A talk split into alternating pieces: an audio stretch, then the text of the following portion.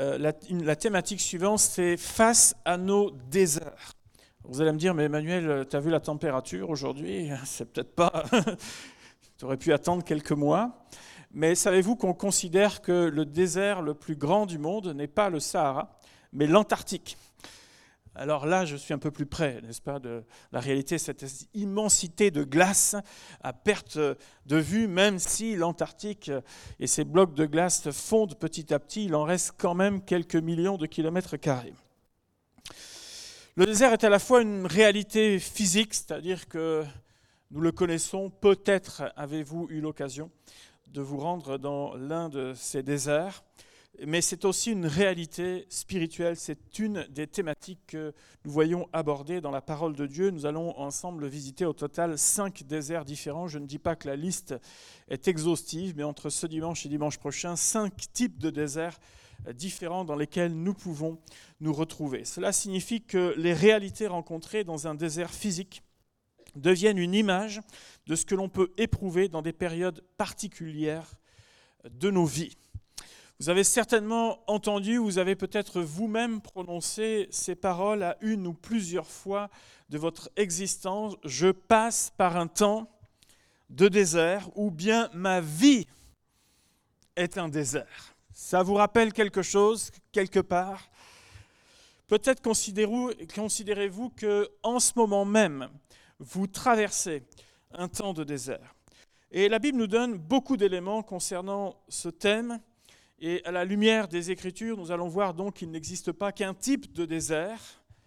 Nous allons voir que est-ce que le désert a toujours une connotation hostile ou bien négative? Et nous verrons également, mais de quelle manière je suis plongé dans un désert? Qui me plonge dans le désert? Voilà autant de questions que nous allons tenter de, de parcourir. L'important pour nous, n'est pas de devenir, vous savez, euh, des, fanatiques en demandant à Dieu, s'il te plaît, euh, je veux absolument euh, avoir un nouveau désert dans mon existence, mais de savoir ce que nous pouvons retirer de ces périodes de désert. Alors pour un Bordelais, peut-être que l'expérience du désert se limite à la dune de Pila. Alors quelle expérience profonde, n'est-ce pas? Bah, néanmoins, si vous l'abordez un jour de grande chaleur, euh, eh, vous avez une bonne suée malgré tout, n'est-ce pas? Voilà, mais enfin, ça reste une courte expérience. Pour chacun d'entre nous, on a les, pieds qui brûlent un peu. Euh, ce jour-là, nous, ça nous est arrivé hein, déjà. Euh, et on a fini au camping là, qui est en bas, là, et puis on a fini par boire et par manger dans cet endroit avec, voilà, où on a présumé peut-être un peu de, de ce qu'on pensait devoir vivre, mais enfin, ça reste quand même une très courte expérience. On va lire euh, un texte de l'Écriture, bien sûr, qui se trouve dans le livre d'Osée, chapitre 2. Alors Osée, il faut euh, aller après les, ce qu'on appelle entre guillemets les, prophètes, là, Isaïe, Jérémie, etc. Puis vous avez le livre de Daniel, et puis ensuite vous avez Osée. Osée, chapitre 2, au verset 16.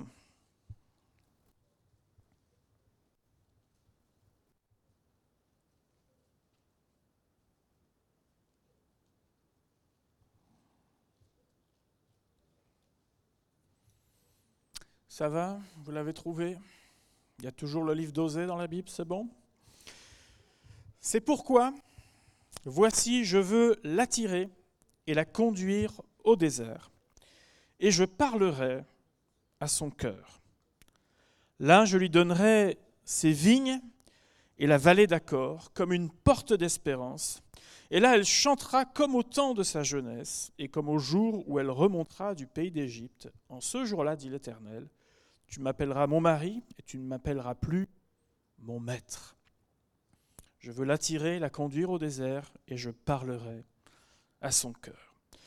Oh, ce texte peut paraître comme ça à première vue très poétique, voire même un peu romantique. Mais lorsque on connaît le livre d'Osée, qu'on y regarde de plus près, il s'agit là d'une image qui montre l'amour et la fidélité de Dieu envers son peuple et j'oserais rajouter malgré tout. On aura l'occasion, euh, un petit peu plus loin, de pouvoir revenir sur ce texte. Je veux te conduire au désert. Bien avant Osée et de son expérience personnelle, nous voyons dans la Bible que l'histoire du peuple de Dieu s'est forgée dans le désert. Lorsque Dieu appelle Abraham, qui est devenu par la suite, vous le savez, Abraham, il vit dans un endroit fertile, pourtant il lui dit, tu quittes, tu t'en vas vers le pays que je te montrerai, tu pars de cet endroit. La promesse de Dieu est grande, tu deviendras une grande nation, tu seras une source de bénédiction, toutes les familles de la terre seront bénies en toi. Quelle promesse, n'est-ce pas? Seigneur, euh, on veut la même. Et pourtant, les conditions de vie seront par la suite moins attrayantes que ce qu'il connaissait avant. Il va connaître la vie dans différents milieux. L'importance de vivre auprès d'un puits, il va connaître cela. De se déplacer même lorsque les ressources s'épuisent. Le désert dans la, dans la Bible peut être vu de différentes façons. Le sable, bien entendu, dans ce qui concerne euh, ces paysages bibliques, ou bien c'est vu aussi comme une terre qui est infertile. À d'autres endroits, c'est une terre qui est non cultivée, ou encore même l'absence d'habitation, le fait de se retrouver seul, sans personne autour, est parfois caractérisé ou appelé comme étant le désert. La descendance d'Abraham et les enfants d'Israël feront aussi l'expérience du désert. Ce qui est bon à retenir dans la parole de Dieu, c'est qu'on ne s'installe pas dans le désert, mais on est appelé à traverser le désert. Les conséquences du fait de vivre dans un désert sont nombreuses. Le désert, c'est d'abord avant tout une vie qui est rude. C'est une vie qui est difficile. C'est une vie qui est éprouvante. Il fait chaud le jour et il fait froid, extrêmement froid la nuit. C'est donc qu'il y a une amplitude thermique importante sur 24 heures. Et nos corps vous le savez, dès que nous-mêmes, euh, on passe, euh, on monte ou on descend de 10 degrés en, une journée, parfois nos corps ont du mal à s'habituer. Et bien sûr, euh, une journée de 24 heures, il y a une amplitude thermique qui est importante. Et donc, la difficulté de s'habituer, de vivre dans le désert. Le désert est inhospitalier à moins aujourd'hui de faire venir tout ce qu'il faut avec la clim et d'être ravitaillé par hélicoptère. C'est possible, ou même de faire un parc d'attractions dans le désert. C'est possible aujourd'hui, mais on se remet dans, le contexte de l'époque. C'est inhospitalier. On ne veut pas y habiter, on ne veut pas y demeurer, on ne veut pas y séjourner, à part quelques bédouins euh, qui se déplacent, qui d'ailleurs ne sont pas statiques. Le désert est un endroit qui est dangereux, parce qu'il y a des petites bêtes qui piquent, qui mordent, qui peuvent vous dévorer. tout ce qu'on n'aime pas. Moi, j'ai horreur de ces bestioles-là. Euh, en photo, mais vraiment, même les voir, c'est répugnant pour moi. C'est dangereux. Il y a des animaux sauvages, des serpents. Il y a peu de ressources dans un désert, ce qui nous rend extrêmement vulnérables.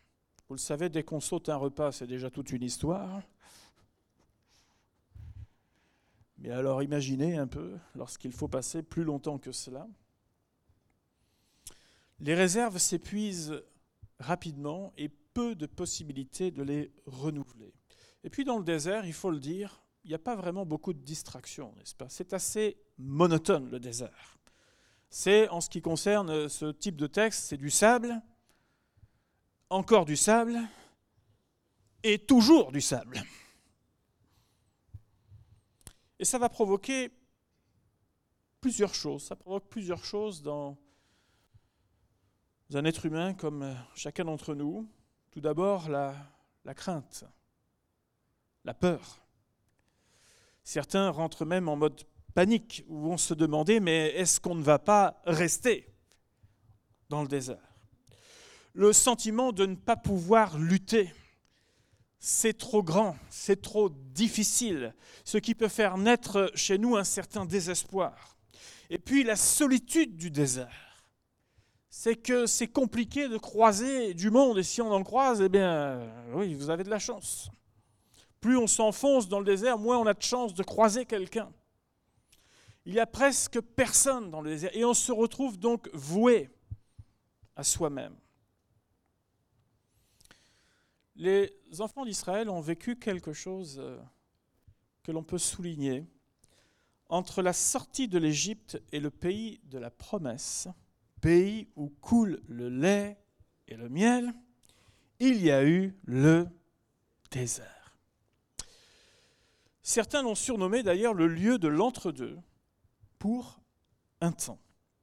Alors essayons de comprendre un peu ce qui s'est passé dans le cœur du, du peuple d'Israël.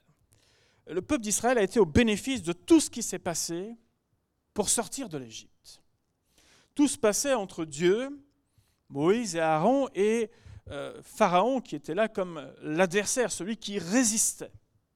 Mais le peuple, lui, était relativement spectateur de tout ce qui se passait. Il voyait et ils ont vu Dieu agir de manière assez impressionnante au travers des dix plaies, bien sûr, sans qu'ils n'en soient eux-mêmes atteints et sans un effort particulier de leur part. Ils ont été, on pourrait le dire, comme portés par Dieu durant ce temps. Et ils se retrouvent, après la dixième plaie d'Égypte, libres. Enfin libres, le Pharaon abdique et ils sont libres. D'un seul coup, pour eux va se présenter ce qu'on appelle un changement de décor. Dieu les conduit au désert. Et on peut dire que la transition est assez brutale pour eux.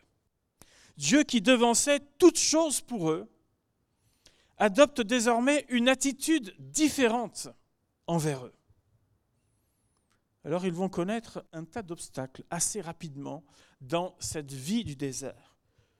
Une barrière naturelle qui vient se dresser là devant eux, c'est celle de la mer Rouge, alors que les troupes de Pharaon qui s'est ravisé sont en train de fondre sur eux et certainement pour eux le chronomètre est en train de tourner pour dire dans tant de temps, ils sont là, on n'a pas de possibilité de s'échapper.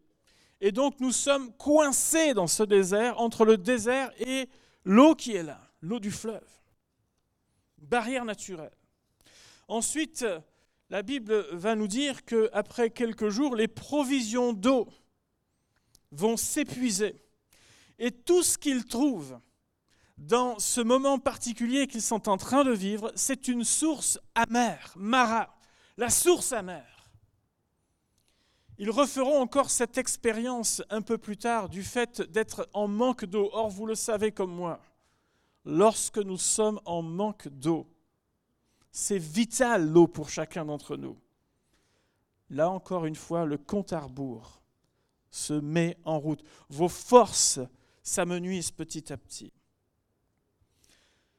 Après l'eau, c'est la nourriture qui va venir à manquer. Et puis, encore une autre chose qu'ils ont vécu, c'est un combat contre un ennemi qu'ils n'attendaient pas, les Amalécites qui vont venir fondre sur eux. Ils vont connaître une période de doute lorsque Moïse ne revient pas de la montagne et peut-être même penser qu'il lui était arrivé quelque chose ou bien qu'il avait fait son baluchon et qu'il était parti. Voilà le type d'expérience qu'ils vont faire dans le désert, qui vont provoquer toutes ces peurs en eux. C'est parfois l'expérience que font aussi les nouvelles personnes dans la foi. Elles sont visitées, elles sont portées dans le Seigneur. Elles sont libres, le Seigneur agit de façon puissante. Et puis parfois, il y a une transition que chacun a du mal à comprendre. Mais comment même Dieu agissait sans même que je demande quoi que ce soit? Et d'un seul coup, je me retrouve, c'est à peine si j'ai l'impression qu'il est présent. Est-ce qu'il m'entend encore? Je pose cette question ce matin. Comment voulons-nous grandir lorsque l'on fait tout pour nous? Si vous avez euh, l'honneur et le privilège d'éduquer un ou plusieurs enfants, vous le savez, un enfant, ça aime les bras. D'ailleurs, il y a même un moment où il va falloir leur apprendre à se détacher un peu des bras.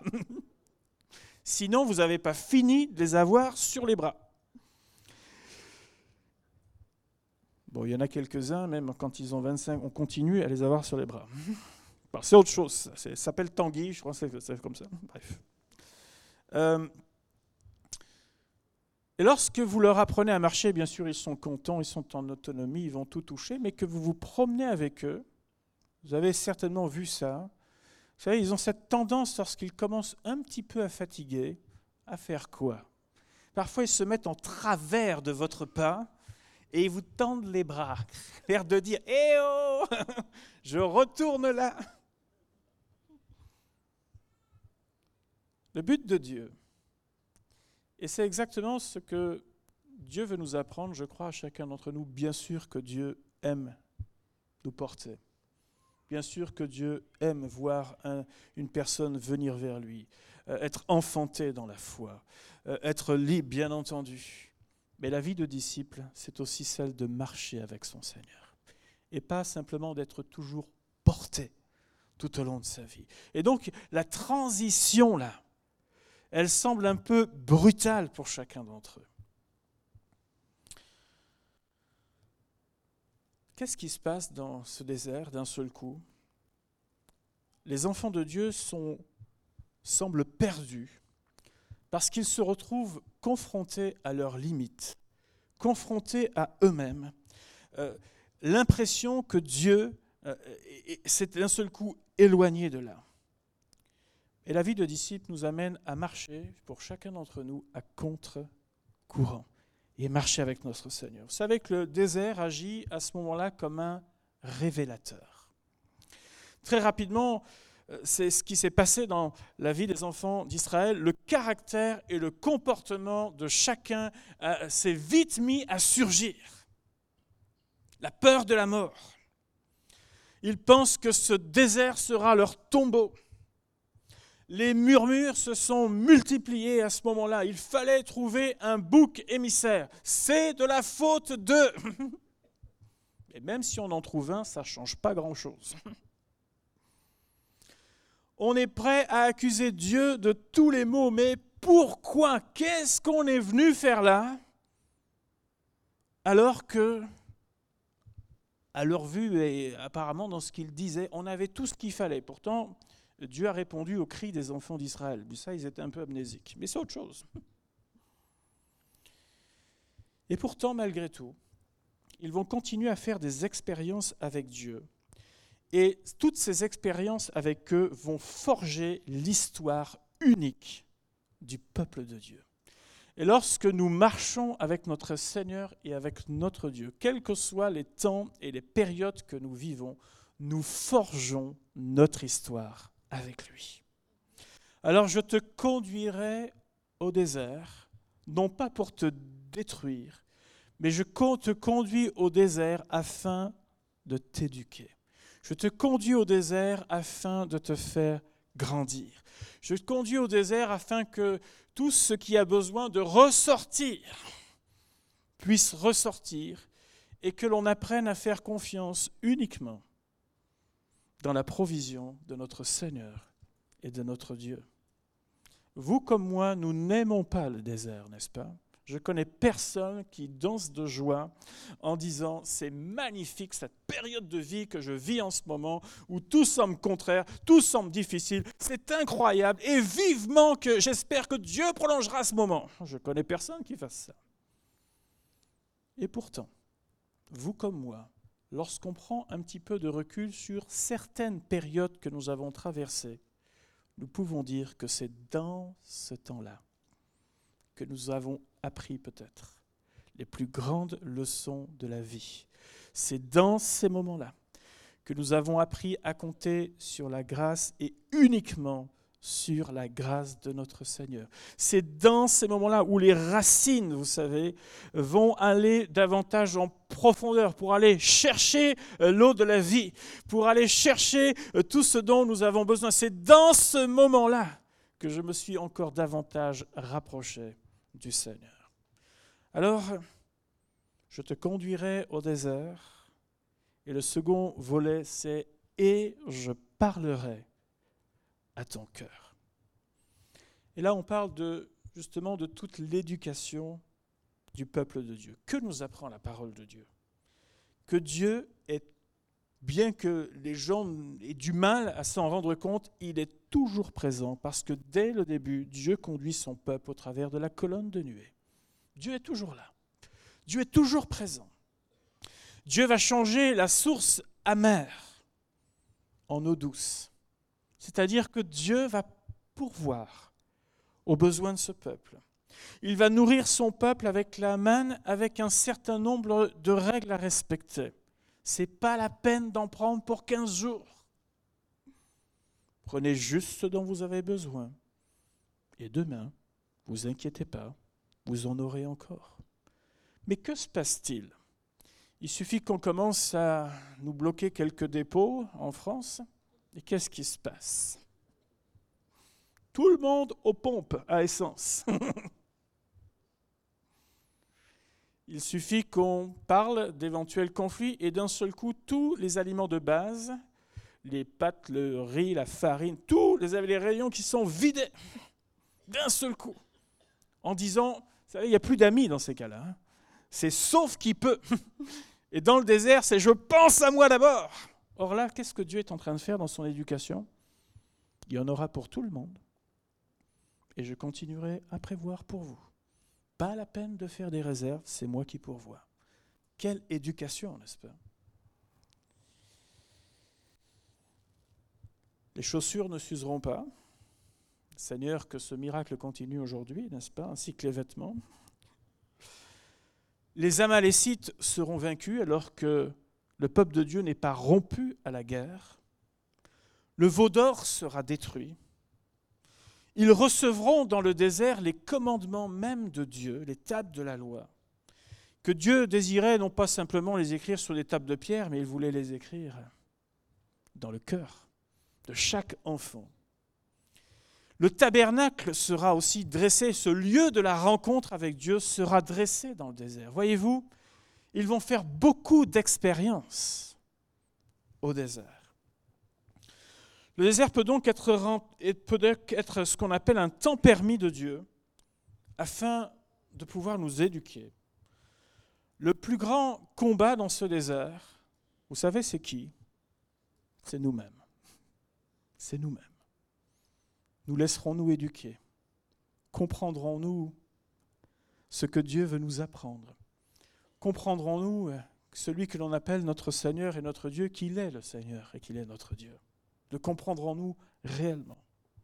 En étant confrontés à nos limites et à nos résistances personnelles, alors chaque mot qui vient du cœur de Dieu, je parlerai à ton cœur, devient pour nous une source d'eau vive qui nous permettra de comprendre la fidélité, l'amour de Dieu et la provision de Dieu pour chaque jour. David dira, L'Éternel est mon berger, je ne manquerai de rien. Croyons-nous que dans nos déserts, nous ne manquerons de rien? Croyons-nous que dans nos déserts, nos déserts peuvent devenir un temps de rencontre avec Dieu? Un temps où ce qui vient de Dieu s'imprime dans ma vie, s'imprime dans mon cœur, et je pourrais ainsi traverser ce désert en en sortant encore grandi.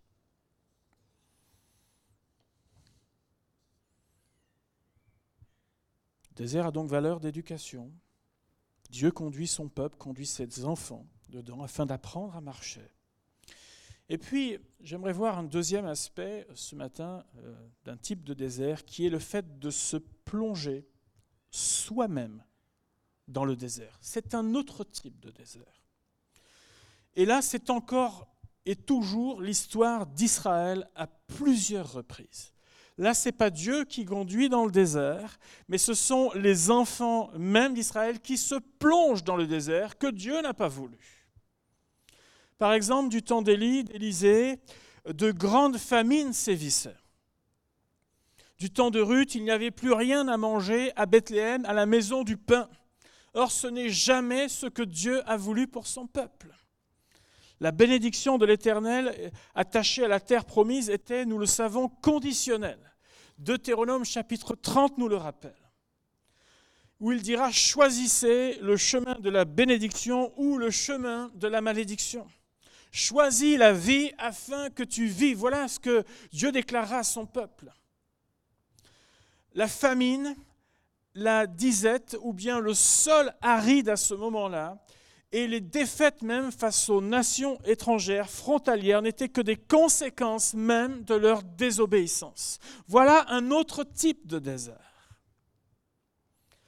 Et le livre d'Osée, justement, en est un exemple. Oh, ce n'est pas une belle phrase poétique et romantique. C'est toute une histoire qui, malheureusement, euh, que l'on souhaite que personne ne vive. C'est d'ailleurs un cas unique qu'il ne faut pas chercher à reproduire. Osée épouse une femme qui va vivre de multiples aventures conjugales hors foyer, ou ce qu'on appelle extra-conjugales. Et cela va servir d'image à Dieu pour parler à son peuple. Et cette image qui est employée entre le, donc le, mari et l'épouse, c'est Dieu avec son épouse. Et on sait qu'aujourd'hui, l'épouse de Christ, c'est son Église, n'est-ce pas? Tout cas, la fiancée appelée aux noces de l'agneau. Un peuple éloigné qui ne se soucie même pas de Dieu, tout comme cette épouse ne se souciait pas, semble-t-il, de son mari et des conséquences de ses actes. Et les enfants même nés de ce mariage vont porter des, euh, noms en relation avec la situation qui se passe. Le premier enfant, qui est un garçon, s'appellera Gisraël, c'est-à-dire dispersé. Le second enfant, qui est une fille, s'appellera Lo c'est-à-dire pas de pitié. Le troisième enfant, qui est un garçon, s'appellera Lo Amis, qui signifie pas mon peuple, tu n'es pas mon peuple. Est-ce qu'on comprend la, situation de crise qui est euh, celle que traverse Israël à ce moment-là dans cette image? Et ce que pouvait vivre Osée aussi à titre personnel dans euh, ces moments particuliers? Et c'est dans ce contexte-là que ces paroles qui semblent jolies et très poétiques sont écrites. Je veux te conduire au désert et là je parlerai à ton cœur. Là, je lui donnerai ses vignes et la vallée d'accord, comme une porte d'espérance. Là, elle chantera comme au temps de sa jeunesse, comme au jour où elle remonta du pays d'Égypte. En ce jour-là, dit l'Éternel, tu m'appelleras mon mari et tu ne m'appelleras plus mon maître. Voyez-vous, l'objectif ici de Dieu est de sauver ce qui peut l'être. Tout comme Osée voulait sauver ce qui pouvait encore l'être dans son propre mariage. Et celle qui est appelée, donc il y a tout un jeu de mots qui est fait, celle qui est appelée lo rushama, c'est-à-dire pas de pitié, eh bien la Bible nous dira dites à vos sœurs. Je ne vais pas l'appeler lo rushama, mais rushama. D'ailleurs, on a, on a baptisé hein, une rushama il n'y a pas longtemps. Alors vous allez voir que c'est beaucoup mieux que lo rushama. Lo rushama, c'était pas de pitié, mais rushama, c'est celle qui a obtenu miséricorde. Quel beau prénom, n'est-ce pas? Quel beau prénom. Et puis Loami, c'est celui qui n'était pas mon peuple, le fils. Dites à vos frères, amis, c'est-à-dire mon peuple. Voilà l'intention de Dieu dans ce temps particulier. Et nous voyons là encore toute la miséricorde de Dieu, celle de tendre la main, celle de pardonner, celle de sauver, celle de racheter, celle de rétablir. C'est ce qu'on appelle la grâce de Dieu. Le désert dans lequel est plongé quelqu'un qui marche dans la désobéissance l'invite à réfléchir aux conséquences de sa désobéissance. Vous savez qu'il y a une voix qui s'est fait entendre du temps de Jésus dans le désert. Cette voix, c'est celle de Jean-Baptiste. Cette voix, c'est celle des prophètes qui ont, euh, même avant lui, déjà invité maintes et maintes fois le peuple de Dieu à venir et à revenir de tout son cœur à l'Éternel. C'est une voix qui crie dans le désert, nous dit la Bible. De nombreuses personnes se déplaçaient même dans le désert pour entendre cette voix qui criait euh, à ce moment-là. Le message euh, qu'avait Jean-Baptiste était très clair et était extrêmement percutant. Repentez-vous et revenez à Dieu. Il ne pouvait pas dire autre chose que cela. Ce type de désert ne peut être traité que par la repentance, que par un retour euh, total et complet vers Dieu. Et ainsi, la Bible nous dit que des personnes confessaient leurs péchés et passaient par les eaux du baptême que l'on a appelé dans la parole de Dieu le baptême de repentance. Ce baptême de repentance. Ils voulaient à nouveau être réconciliés avec Dieu. Ils voulaient vivre à nouveau au diapason de Dieu, reconnaissant qu'ils s'étaient éloignés de lui. Dans le livre d'Osée, il y a cette promesse qui est attachée. Alors que l'épouse est conduite au désert, qu'il est question de parler à son cœur dans le but qu'elle revienne à son bon sens. La promesse est celle-ci, si bien sûr elle le veut, si bien sûr elle le souhaite, si bien sûr elle rentre en elle-même, si bien sûr elle abandonne la vie qui est la sienne, il y aura à nouveau des vignes. Il y aura à nouveau des chants d'allégresse. Il y aura à nouveau une communion qui est retrouvée. Voilà ce que nous dit ce texte. La repentance est le seul chemin lorsque nous traversons un désert dans lequel nous sommes euh, plongés tout seuls, dans lequel nous sommes pris nous-mêmes les pieds dans le tapis, dans lequel euh, cela signifiait égarement, tout comme le veau d'or par exemple est un exemple d'égarement pour le peuple de Dieu. La seule façon, c'est de revenir à Dieu de tout son cœur. Bien aimé, les promesses qui sont faites dans ce livre peuvent également constituer l'expérience si quelqu'un s'est éloigné de Dieu. Le fait de dire j'arrête. Et maintenant, je retourne dans la communion de mon Sauveur. Mon cœur ne sera pas partagé. Ma vie ne sera pas partagée. Je ne me permettrai pas euh, d'être quelqu'un quand je viens à la maison, dans la maison de Dieu et d'être une autre personne lorsque je quitte cet endroit. Je ne permettrai pas euh, de, de vivre de faux semblants, mais mon cœur sera entier pour le Seigneur.